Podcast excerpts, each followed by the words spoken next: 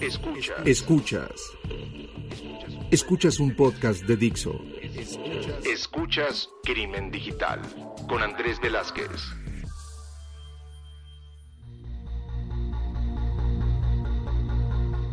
¿Qué tal amigos? Bienvenidos a esto que es Crimen Digital, su podcast de ciberseguridad, delitos informáticos, todo lo que tiene que ver con el cibercrimen. Mi nombre es Andrés Velázquez, me encuentran en redes sociales como arroba cibercrimen y pues saben que todas las redes de este eh, podcast están como Crimen Digital en Facebook, en eh, Twitter y en nuestra página donde pueden llegar a mandarnos también mensajes. Díganos qué les ha parecido los episodios. Ya saben, ahí escríbanme que nos están escuchando, estos últimos meses ha estado bastante calladito eh, estas, estas redes sociales y estos, esta página. Entonces, simplemente, aunque sea una línea, aquí estoy, ¿no? Y así eh, sé que, nos están escuchando. Pues el día de hoy tengo a un referente, a una persona que creo que no nos hemos visto nunca en persona. Creo que no, creo que no. Creo que solo en redes sociales. Pero te siento tan, tan cercano, compadre, que a veces, digo, el seguirte en redes sociales, el a veces comentar sobre lo que, lo que está publicando el uno al otro, eh, el mensajito, ¿no? El, de que yo creo que estas redes sociales nos hacen precisamente eso, sentirnos eh, mucho más cercanos a estas personas. Claudio, bienvenido a Crimen Digital. Gracias, Andrés. Es un placer para mí estar acá con vos y compartir este espacio. Y es como tú dices, no, nos conocíamos en persona, no nos conocemos todavía en persona, pero sí siento que nos conocemos hace muchos años. Hemos compartido espacios virtuales, además de las redes sociales, en, las, universidades y demás, y, creo que siempre hemos tenido ahí un, trato especial. Y mucha gente en común eh, que tenemos ambos. Entonces, pues Claudio, bienvenido a Crimen Digital. Y pues como lo hacemos aquí en Crimen Digital, eh, el contestar estas dos simples preguntas. ¿Qué estás haciendo? Y cómo llegaste a este tema de ciberseguridad, delitos informáticos, cibercrimen y demás, porque tu historia es muy, muy interesante. Gracias, larga. Eso muestra que, tengo muchos años nada más, pero bueno, a ver, particularmente actualmente estoy trabajando eh, dentro del, del, CCI, que es el Centro de Ciberseguridad Industrial, que es una organización sin fines de lucro dedicado a la parte de concienciación y trabajos de, investigación relacionados con el mundo de ciberseguridad en la industria y además soy el Chief Data Officer de una empresa de AgTech, de Agrotech, digamos, que se llama Auravant, en donde particularmente estoy metido en la, parte de protección de datos y, en la parte de protección de las plataformas y interacción de las plataformas de manera segura con otras infraestructuras y demás. Así que divertido. ¿Y cómo empecé? Empecé de una manera muy rara, yo siempre fui una persona muy inquieta, lo he contado en, algún otro lado, incluso con algún un conocido en común como Dani, vamos a decir, este, y él me preguntaba, ¿cómo, cómo empezaste también? Y bueno, mi historia es, particular porque yo empecé metiéndome no a través de los juegos o a través de la informática directamente, sino a través de las computadoras de los autos, ¿no? O sea, ese fue mi primer acercamiento real al mundo del hacking, de, de, tratar de reversear algo y demás, que era básicamente hace muchos años atrás, muchos años atrás, cuando empezaron a llegar los primeros autos con computadoras, el, taller mecánico en, donde yo hacía cosas de electrónica en los autos, quería ponerle turbos para que el auto ande más rápido. Y claro, cuando venían con la computadora no sabían cómo configurar la computadora. Entonces yo desarmaba las tapas, miraba qué eran y como todo estaba quemado con ácido para que no se interprete, había que reversearlo para entender qué es lo que estaba haciendo y ahí arranqué en este, en este concepto. Después me metí en informática, en comunicaciones, en redes y más y, y me quedó esta pasión por, por buscarle la vuelta a las cosas, ¿no? Por buscar algo más, algo que no esté documentado, algo que se pueda hacer sin que esté predefinido y que me digan tenés que hacerlo de otra manera, quiero hacerlo de otra y lo voy a hacer. y bueno, y así me fui metiendo. Pero estamos hablando de hace muchos, muchos años atrás. pero, pero obviamente es todo un referente, ¿no? De, de estos siete años que estuviste en Eleven Paths. Obviamente un escaparate muy importante para, para mucha gente que algunos de ellos todavía sigan, algunos ya han cambiado, algunos ya han estado aquí en este podcast, otros, otros este, todavía no y que todavía los tengo ahí como en, mi lista. Y yo creo que, cuando yo, yo te veo en, redes sociales, ¿no? Eres una, una persona que cura el contenido de una forma muy interesante. Ahorita ya lo platicamos antes de, entrar a grabar, ¿no? Te extrañamos porque ya no estás compartiendo tanta información, pero creo que todo esto, pues obviamente responde a este cambio de, de, proceso en el que estás en esta nueva organización. Y lo platicábamos hace unos momentos, cuando me dijiste eh, en dónde estás en estas dos organizaciones que acabas de comentar. Pues a mí lo primero que me llamó la atención es todo el tema de, la ciberseguridad industrial, ¿no? Y que muchas veces como gente de, ciberseguridad, pues no es tan fácil. Si de por sí no, nos enseña lo básico, el tema de, la parte industrial creo que está todavía más, más eh, a, un alcance no tan fácil como podría llegar a ser otros temas. Y luego me hablas de agro... Agrotech, el campo. Aurabandes es la empresa. Y entonces empieza a hablar de ciberseguridad en el campo y entonces te empieza a volar la cabeza. Entonces, ¿cómo empezar a tratar de hablar de estos dos temas que, tú decías? Es que lo puedo llegar a unir y podemos hablar de ambos y, híjole, ya no sé ni por dónde. Hay, hay un tema muy particular, que es que a mí me gustan los desafíos, ¿no? De abrir caminos nuevos, digamos, de cuando, cuando empecé en el mundo de ciberseguridad industrial, fue hace muchos años también, fue hace casi nueve años, en donde no era un tema en la TAM, digamos, en, Latinoamérica, hablar de ciberseguridad industrial. De hecho, en casi muchas partes del mundo, en casi ningún lugar, se hablaba demasiado, salvo en, determinados tipos de industrias.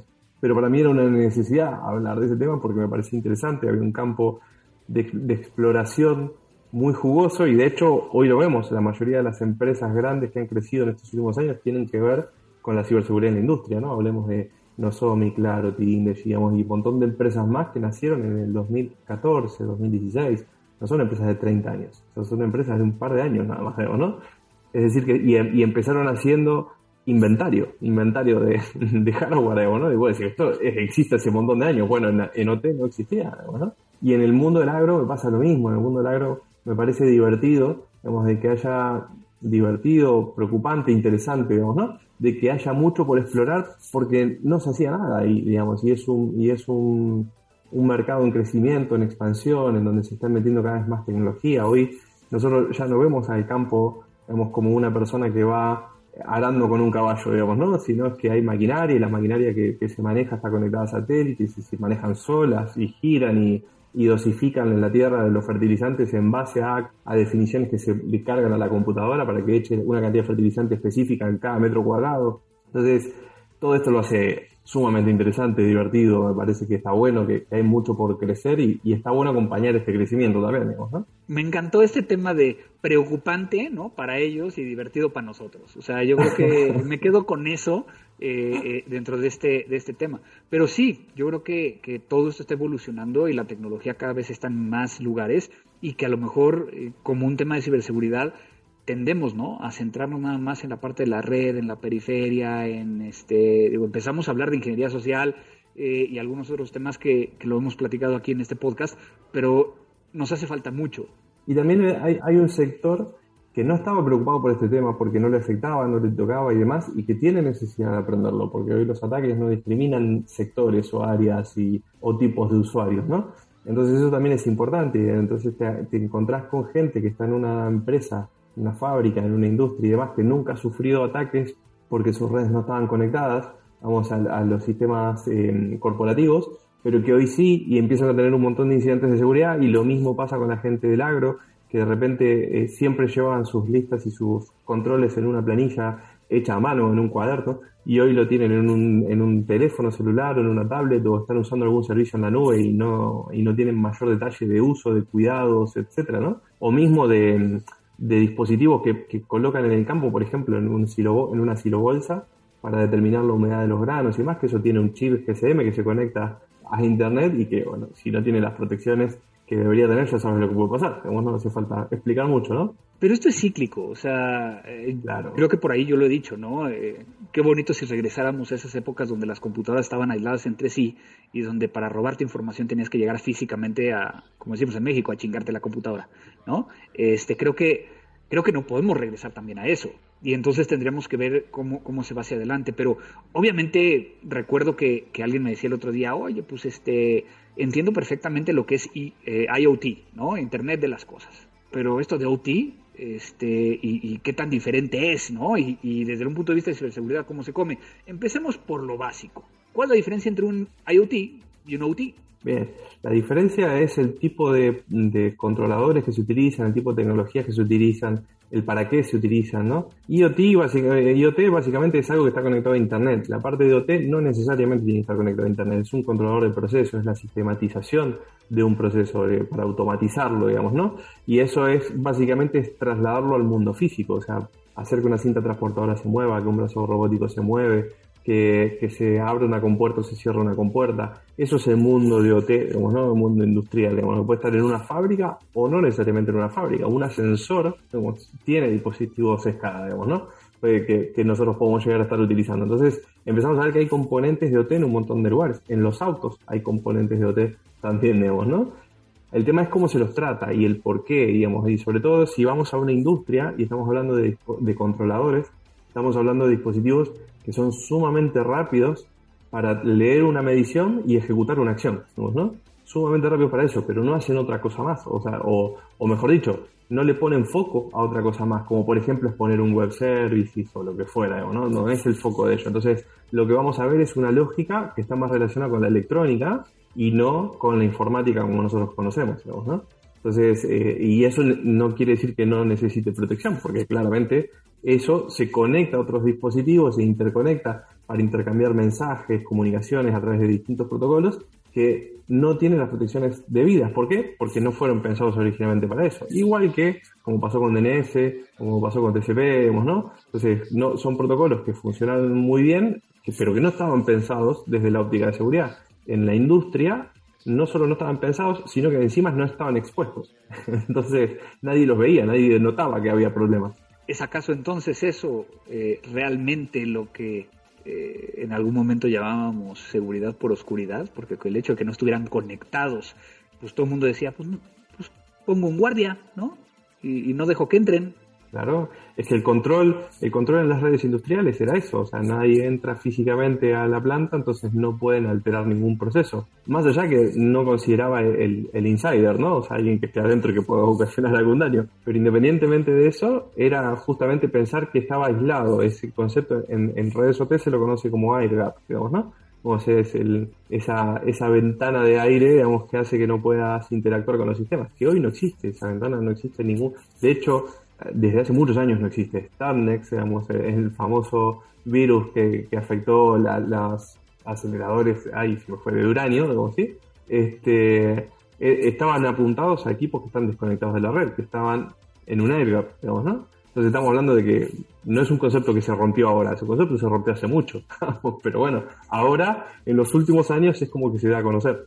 Híjole, este, estos términos de air gap y, demás que, traemos luego al idioma español y que, digo, por ejemplo, el tema de firewall, ¿no? Que no mucha gente sabe que mm. firewall es realmente una placa que se encontraba en, los trenes, en los aviones, ¿no? O sea, eh, yo como piloto, cuando me dijeron, bueno, y este es el, firewall, ¿no? Cuando, cuando estudiaba, eh, que me lo decían en inglés, yo decía, no, ese no es el firewall, ¿no? O sea, yo estoy acostumbrado a otro firewall, pero precisamente es para que no entrara el calor a la cabina de pilotos. Pero cuando, cuando vemos este tema de, de, IoT y OT, pues uno diría, pues yo ya sé ciberseguridad, aplico lo mismo, ¿no? Entonces ya sabes, ¿no? Sacas tu triara y confidencialidad, integridad, disponibilidad. ¿Aplica lo mismo? Y así es como fracasan la mayoría de los proyectos. Me parece perfecto, porque todo el mundo.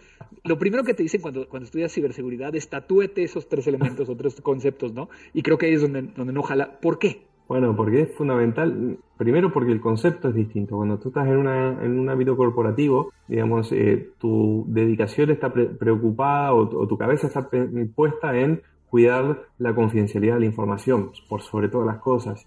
Y después vienen los otros dos conceptos de disponibilidad e integridad, ¿no? En el ámbito de negocio de una industria, todo el foco está puesto en que la industria funcione, que la fábrica no pare, que una bomba extractora no se detenga, que una turbina no se frene. ¿Por qué? Porque arrancar, rearrancar una turbina en una hidroeléctrica por ahí lleva horas y hasta incluso días en algunos casos, digamos, ¿no? Y la plata. Además de la plata, la fortuna de plata, es que piensa que es lo que nosotros vamos y prendemos un ventilador, que es apretando una ficha y prende, en, una turbina no prende así, digamos, así, no es que le pongo start y arranca, digamos, como un cerrillo, ¿no? Levanto el Apache o el Nginx, ¿no? ¿no? La turbina ahí no aplica el, el, Microsoft de, ay, no funciona, hay que reiniciarlo. no, no, control al delete no funciona ahí para... no, no, claramente no. Entonces, el foco está puesto justamente en cuidar mucho la disponibilidad. Entonces, cada cambio que vos querés hacer tiene que tener una, una medición de por qué, cuándo, en qué momento lo vas a hacer. Tiene que estar todo muy planificado, muy acordado, previamente probado en muchas instancias para poder ejecutarse y demás. Entonces, cuando tú vas y dices, mira, voy a poner el bloqueo de pantalla y que te pida contraseña en la planta, digamos, ¿no? Vamos a suponer una planta de gas, digamos, ¿no? De donde envasan gas, garrafas de gas, digamos, ¿no? Este, voy a poner en la planta, voy a poner un, un, protector que bloquee la pantalla si no hay nadie adelante. Perfecto, pero si bloqueas la pantalla, el operario que está trabajando, para poder desbloquearla, tiene que dejar lo que estaba haciendo, quitarse los guantes, quitarse el casco, digamos, y poner su contraseña en la pantalla para poder verlo, volverse a poner todo y seguir trabajando. es impracticable. Y perdió minutos muy minuto, minuto. Y, si es una planta de producción, pues a lo mejor ya se le llenaron ahí de cosas y hay un accidente. Hay otro tipo de accidentes, claro, que son más graves quizás, ¿no? Hasta incluso, imagínate si hay una alarma y tiene que ir a verificar qué es lo que está sonando la alarma, por qué se activó la alarma y tiene que hacer todo ese proceso. hasta que, escuchando la alarma y la sirena, quitándose los guantes para poner contraseña, es probable que se equivoque, que la ponga mal. Entonces, no es aplicable. El mismo mundo del ámbito corporativo no es aplicable directamente al ámbito de OT. O por ejemplo, algo muy común, un lector biométrico en una fábrica de autos. Mm. Como están trabajando con, metales y demás, se les van desgastando las huellas y llega un momento donde ya no pueden entrar. Algo tan, tan simple como eso. Exactamente. Entonces el mundo de OT es, muy diferente y, una de las cosas que yo siempre digo es que si uno trabaja en, una, en ciberseguridad, en, una, en alguna empresa del ámbito industrial, lo primero que tiene que hacer es ir a conocer las plantas, ir a conocer cómo trabajan los operadores y después definir las reglas que vos quieras, pero anda a ver cómo trabajan, sentate con ellos, quédate una semana con ellos, trabajando como, viendo cómo trabajan y vas a entender qué, realmente necesitas seguridad y qué no. ¿Y a ti te ha tocado ir a plantas y, y meterte a, trabajar ahí como sensibilización o nada más verlas? No, no, trabajar no porque no te dejan, porque hay protocolos muy estrictos, digamos, ¿no? pero sí estar metido dentro de la planta y estar una semana entera dentro de la planta viendo cómo trabaja en el proceso, entendiéndolo, eh, escuchando cómo me insultan por alguna medida que había tomado y, y no les caía bien, digamos, ¿no? Pero es la mejor forma, porque uno entiende la problemática real, que es muy distinto al que está sentado en una oficina. Ahora, esto, esto obviamente lo estás poniendo desde esta perspectiva de que pues es una planta, ¿no? O sea, una planta eh, o un grupo de plantas eh, desde una perspectiva de un bien donde está en cierta ubicación y donde está cerrado y tiene ciertas reglas y hay gente y, demás, ¿no? Cuando lo ves desde el punto de vista de agro, ¿es IoT, es OT, es mezclado, es más complejo? Es una mezcla, es una mezcla, porque hoy se mezcla todo, digamos, es muy, hoy ya no hay límites tan claros respecto a eso, digamos, ¿no? Entonces tú, por ejemplo, en el mundo del agro, si estás hablando de una empresa que hace, que está cosechando semillas, digamos, ¿no? Y está con la maquinaria en el campo, tú tienes una, cosechadora gigante que está cosechando y lo mete en una tolva y después la tolva lo carga el camión y el camión sale con un peso de la propia balanza del camión y después pasa por una balanza en alguna parte de la ruta y lo pesa. Antes eran como procesos aislados, cada cosa era un tema separado, ¿no? Y obviamente favorecían los robos, ¿no? En el camino, ¿no? que cada uno se iba quedando con un poquito de semilla. Hoy todo eso está mucho más concentrado y, y está digitalizado. Entonces, el tractor sabe exactamente lo que está cosechando y lo que está mandando a la tolva. La tolva sabe exactamente lo que está poniendo en el camión, ¿no? Y lo que está en el camión, eso se registra y lo manda a la nube, digamos, y, y sale ya con una indicación de peso que después se verifica en una balanza en X cantidad de kilómetros. Entonces, cuando después llega al depósito final, donde, donde van a guardar las semillas y demás, ya sabes con qué llegó, sabes qué diferencia, sabes si cayó en el camino, sabes si alguno lo paró, sabes el movimiento, tienes el tracking del camión. Eh, y casi todo eso es del mundo de IoT, no es de IoT o de, o de OT. Sin embargo, hay componentes, como por ejemplo los que tú tienes en la cosechadora, que son de OT, que no son de IoT. Entonces se empieza a mezclar, se empieza a mezclar todo esto. Y después ni hablar si cuando llega a algún lugar, ese lugar tiene almacenaje robotizado y demás, ¿no? Que ya ahí ya nos metemos más de lleno en el ámbito de OT. Y entonces, ¿cómo tenemos que cambiar nuestra... Digo, la primera pregunta sería, ¿tenemos que empezar a meternos en eso o solo si, si queremos llegar a meternos para allá o, hasta dónde? Lo, estoy pensando en dos conceptos, ¿no? Uno, los que recién inician, muchos de ellos que escuchan este podcast y que dicen, ah, qué padre, ¿no? Pero, pero que tampoco está tan fácil porque no hay, o sea, digamos que no hay tanta documentación de, de OT, este IoT creo que hay un poquito más, pero también para aquellos que a lo mejor ya eh, llevamos algunos años aquí en esto y que volteas y dices, oye, ¿y cómo? Lo, acabamos de decir, no voy a ocupar lo mismo que traigo como idea para poder llegar a plancharlo y tratar de utilizarlo en este rubro. ¿Cómo verlo y cómo empezar a acercarnos? Yo creo, yo creo que tú vas a coincidir conmigo, ¿no? Pero si que algo sea fácil o difícil es tu freno para poder trabajar en ciberseguridad, es que te equivocaste carrera. acá va a ser todo difícil, porque siempre van a salir cosas nuevas, siempre vas a tener que estar estudiando, siempre vas a tener que estar investigando. Al fin y al cabo, esto lo tomo como cuando aparecieron las aplicaciones móviles, o como cuando apareció Bluetooth, o cuando apareció RFID, o cuando apareció NFC.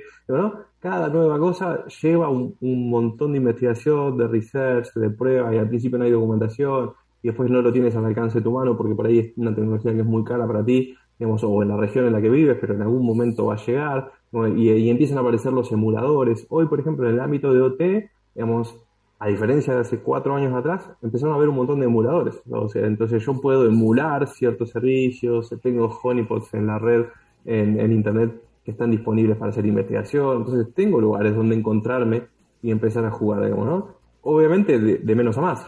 cada vez va a haber más tecnologías para probar.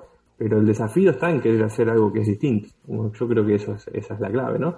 Entonces, cuando uno tiene que empezar, lo primero que hace es elegir qué le gusta. O sea, si a mí me gusta el ámbito del forense eh, y el ámbito del forensic en la parte relacionada con delitos es una cosa, pero si no me gusta la parte más legal y demás, entonces no me quiero meter en eso, me meto en la parte más técnica, en la parte de peritaje en sí mismo, y me alejo un poquito de eso si quiero, pero no. Pero también me puedo meter en, forensic en un tema en particular. Yo soy especialista en forensic en mobile, ¿no? y, eh, y, es un, y es una decisión, ¿no? Esto es igual.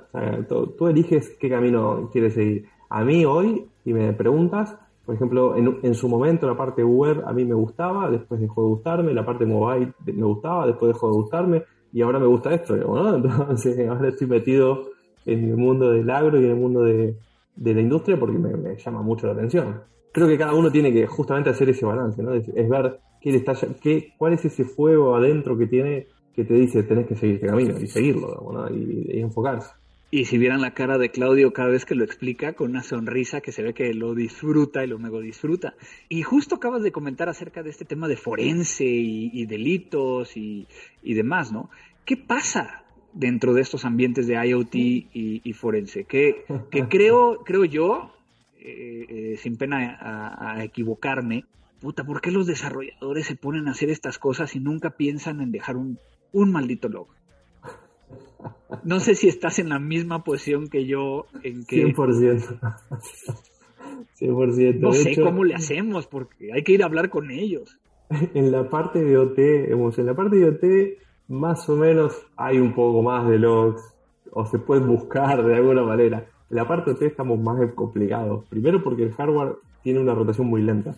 De verdad que compras algo para que lo quiten de la empresa, por ahí pasan 15 años, para que lo reemplacen por uno nuevo. Entonces, ahí no hay actualización de firmware. No, así como llegó. Hay, hay, hay, hay, actualizaciones. Pero el problema es que por ahí tienes un equipo que tiene un X cantidad de memoria y la actualización de firmware ocupa más que esa memoria, entonces no lo puedes actualizar porque no te alcanza la memoria, o tienes poco espacio, o tienes poco margen de maniobra, eh, pero hoy cada vez más hay sí actualización de firmware que antes no había. El tema de los logs es una gran deuda. La mayoría de los sistemas tienen logs muy cortos, no los pueden mandar a un formato, no sé, a, otro tipo de servidores como para mandarlo a un 100 y poder procesarlos en un 100 y hacer correlación y ese tipo de cosas, todavía es una gran deuda. Entonces, si hoy, por ejemplo, quieres hacer forensic en el ámbito de OT, y es un sufrimiento. es un sufrimiento porque te vas a encontrar con que mucho no hay. O, tendrías que, empezar a preparar la, red o los sistemas para que con elementos adicionales empiece a tener algo de visibilidad, pero aún así, pues estás hablando de que de que de forma individual, ¿no? O sea, no vas a tener ese, esa visibilidad que tenemos de host normalmente, ¿no? Exacto, exactamente. Entonces, eh, justamente lo que tú estás diciendo es, hacia donde está apuntando el ámbito forense dentro del, mundo T, que es a la preparación. Es decir, ok, ya sabemos que no tenemos nada, digamos. Ahora, ¿cómo hacemos para empezar? Cambiar los, equipos para tener logs en cada uno de los hosts, no lo vamos a hacer, ok, metemos algo que pueda loguear a nivel de red y que pueda ver las comunicaciones y eso lo almacenamos, ¿no? Pero también tiene un costo, porque no es que tienes una comunicación cada tanto, tiene comunicación constante, entonces obviamente el almacenar todas las comunicaciones para tratar de entender y ver si cambió un frame dentro de esa comunicación, este, es complicado. Pero bueno, hoy hay muchas instancias que apuntan hacia eso, ¿no? Hacia, hacia hacer crecer el sector. Y, yo creo que va a venir mucho alrededor de todo esto de eh, OT, de IoT. O sea, yo creo que también las organizaciones nos hemos quedado atrás en, poder llegar a considerar estos, estos elementos. yo creo que hay muchas organizaciones todavía allá afuera que ni siquiera están considerando un tema de ciberseguridad en, en, su infraestructura UT y que poco a poco lo tendrán que hacer. ¿Qué tiene que pasar dentro de estas organizaciones para que, para que lo consideren? Eh, digo, te ha, tocado estar mucho alrededor de este tipo de organizaciones. ¿Sigue siendo el mismo patrón de que hasta que no te pasa no le pones atención? Eso es una condición humana, ¿no? ¿Tú cuándo vas al dentista? Cuando te duele el diente. no, yo no, yo sí voy un poquito más, pero porque es un tema también de rutina, constancia, y, bueno, que estoy acostumbrado desde que estaba bien chiquito, ¿no? Pero, pero sí, o sea, la mayor parte de la gente no lo hace. No, la mayor parte de la gente va al médico cuando le duele algo, va al, odontólogo cuando le duele algo, ¿no? mientras tanto, el, prepararse eh, es algo que humanamente se esquiva bastante. En el ámbito de ciberseguridad, en el sector en particular, es algo que se esquiva mucho, sobre todo siempre existe lo mismo que existía antes en el ámbito corporativo, ¿no? Antes te decían, ¿por qué voy a poner un firewall si nunca me pasó nada? Bueno, aquí estamos en lo mismo, 20 años después, hablando en el sector hotel, ¿no? ¿Por qué voy a tomar una medida si no me pasó nunca nada? Y ahora lo que pasa es que empiezan a ver que los sectores de al, lado, de al lado empezó a pasar. Entonces las eléctricas empiezan a ver que todo el tiempo, en el año, empiezan a aparecer eléctricas de distintas partes del mundo que son afectadas. Entonces, ok, voy a prestar atención. Las, las petroleras quizás fueron una de las primeras más conscientes, entonces eso lo vemos más. Pero las fábricas más chicas, ¿no? La que hace tornillos, la que hace, no sé, una placa PCB ¿no? Eh, para electrónica o la que fueran, son industrias que por lo general no se preocupan mucho por el tema y, no hay tantas noticias alrededor de esto. No quiere decir que no haya incidentes, no hay tantas noticias porque quizás son industrias chicas, entonces nadie se preocupa. Y cuando empiezan a sentir que a un compañero le pasó, que a un colega le pasó, que a alguien con el que estudiaron le pasó, empiezan a tomar medidas, a invertir y a, y a tomar decisiones, ¿sí? Muy eh, incipientemente, digamos, ¿no? Porque claramente, obviamente, no, van con las grandes inversiones, sino que van tomando pequeñas medidas, ¿no? ¿Qué, ¿Qué puedo hacer? ¿No? Es la típica. Pues vamos, vamos cerrando, ¿no? O sea, si alguien se quisiera llegar a meter a este tema de OT, de IoT, un poco más en temas de ciberseguridad, ¿por dónde, por dónde le recomendarías? O sea, yo creo que hay, hay diferentes formas de verlo, pero, pero tú, ¿por dónde les dirías que, que empezaran? Bueno, primero por entender el tipo de tecnología y de qué estamos hablando, digamos, ¿no? O sea, yo creo que lo fundamental para meterse en el ámbito de ciberseguridad saber de qué hablamos, ¿no? si no, no podemos proponer soluciones, digamos, y qué es al fin y al cabo lo que queremos hacer. Este, entonces, primero es entender qué tipo de tecnologías hay, qué tipo de fabricantes hay, qué tipo de protocolos se utilizan, digamos, ¿no? Y en base a eso ver cuáles son los casos de uso más habituales, ¿no? Por ejemplo, en, en el ámbito de IoT, de IoT, digamos, IoT, perdón, digamos que es lo más común es el tema de domótica, el tema de robótica, el tema ¿no? de automatizaciones chiquitas, hogareñas, entonces ver, ok, cuáles son los elementos que se utilizan para eso y empezar a estudiarlos y analizarlos y a leer los manuales, y, etcétera, ¿no? En el ámbito de OT quizás nos va a costar un poco más. Seguramente conocemos más a los fabricantes porque los escuchamos, ¿no? Siemens, ABB, General Electric, tenemos Honeywell y hay un montón más y estamos súper acostumbrados, pero es difícil que tengamos esos dispositivos para verlo, para jugarlo y, sobre todo, aunque lo tengan, no sé qué hacer. ¿no? Lo tengo digo, ¿cómo configuro esto? No, tiene, no tiene una interfaz amigable, digamos, ¿no? Este, entonces, bueno, empezar quizás a hacer cursos que estén relacionados con eso. Yo, una de las cosas que hice y que sigo haciendo, ¿eh? porque lo sigo haciendo pero con otro interés, ahora te lo cuento. yo a veces hago cursos, por ejemplo, de cómo configurar PLCs, cómo configurar HMI, cómo configurar servidores escala, etcétera. Originalmente los hice para entender cómo funcionaban, de qué se trataba, qué era lo que hacían, cómo lo pensaban. Hoy, ¿por qué los hago? Para ver si enseñan temas de ciberseguridad en esos cursos, ¿no? Y obviamente la respuesta es muy fácil, no, no los enseño. Pero yo sigo haciendo algunos cursos para ir viendo a ver qué concepto enseñan en las configuraciones, en las puestas en marcha y demás. Em, y se enseña mucho sobre seguridad física, sobre safety, pero no sobre ciberseguridad. Entonces, primer consejo es investigar, investigar sobre el tipo de tecnología, las comunicaciones, los protocolos. Segundo es, a partir de que yo elijo un modelo, o sea, hacia dónde me gusta investigar, empezar a mirar todo lo que tenga que ver en los foros de seguridad. Para eso tengo CISA, para eso tengo SSI, para eso tengo SANS, para eso tengo Mitre, para ver los actores y los TTPs, digamos, ¿no? Hoy este mundo está creciendo mucho este, en, el, ámbito de ciberseguridad y empieza a haber cada vez más actores, así que tengo foros para leer, tengo, no sé, el, blog de Dragos para leer información más técnica, de análisis técnico si quisiera. Hay cursos de, hardware hacking que también pueden ayudar un montón, ¿no? Entonces eso nos, da una visión diferente por lo menos. yo creo que no cambia de, cómo empezamos en este tema de ciberseguridad, ¿no? De esas primeras veces donde, donde te hacías de un, una máquina vieja, un sistema operativo y, dale, ¿no?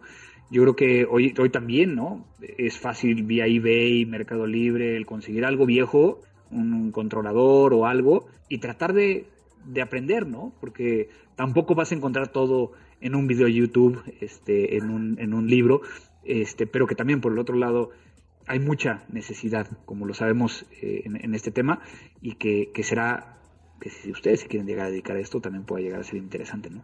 Hay un, hay un detalle que acabas de mencionar, cuando nosotros arrancamos, como si en, hace muchos años atrás, en estos temas, no había máquinas virtuales, no existía el concepto de la máquina virtual, digamos, ¿no? No había YouTube. No había YouTube, es más, no quiero decirlo, pero no existía Google tampoco, digamos. No, no, no, no, para nada.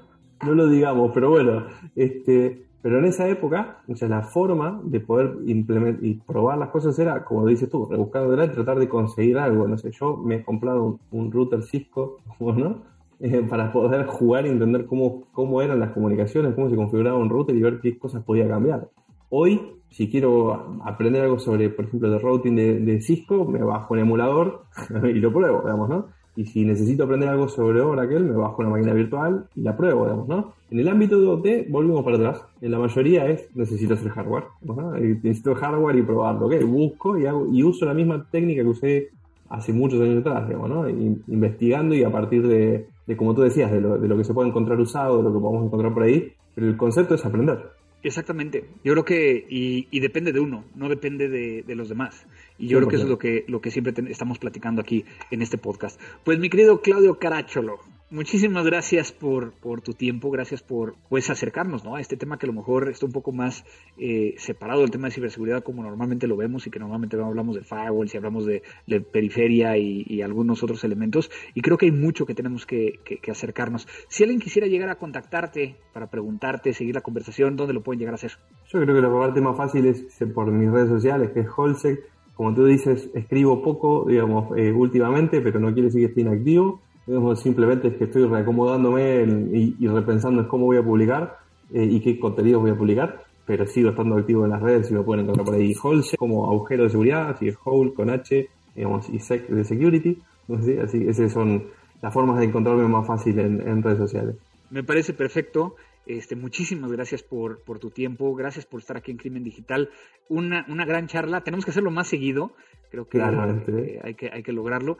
Y pues este agradecerte de nuevo y esperemos tenerte pronto. No, gracias a ti, gracias por la invitación. Para mí fue un gustazo y, un honor estar acá. sabes que te sigo hace mucho tiempo y, lo que decíamos antes, de que no hemos tenido la oportunidad de, conocernos, pero ya tendremos la oportunidad de compartir alguna, alguna cerveza o algún café. Ya vendrá, este, le voy más a la cerveza eh, o un asado o unos tacos, dependiendo de si vienes para acá, si yo voy para allá. Este, ya habrá oportunidad, eh, más, más pronto que, que nada. Pues muchísimas gracias. A ti, un abrazo enorme. Pues esta fue la, la plática, la conversación que tuvimos con el buen Claudio. Qué gran tema. Muchas veces damos por hecho que ciberseguridad es lo mismo y hay tantas formas de ver ciberseguridad. Gracias Vero por la edición, producción, gracias a Dixo por eh, ser nuestra casa. Mándenos sus comentarios a Crimen Digital, ya sea en Twitter, Facebook o la página. Y esto fue Crimen Digital. Crimen Digital. Dixo presentó Crimen Digital con Andrés Velázquez. La producción de este podcast corrió a cargo de Verónica Hernández. Coordinación de producción, Verónica Hernández. Dirección General, Dani Sadia.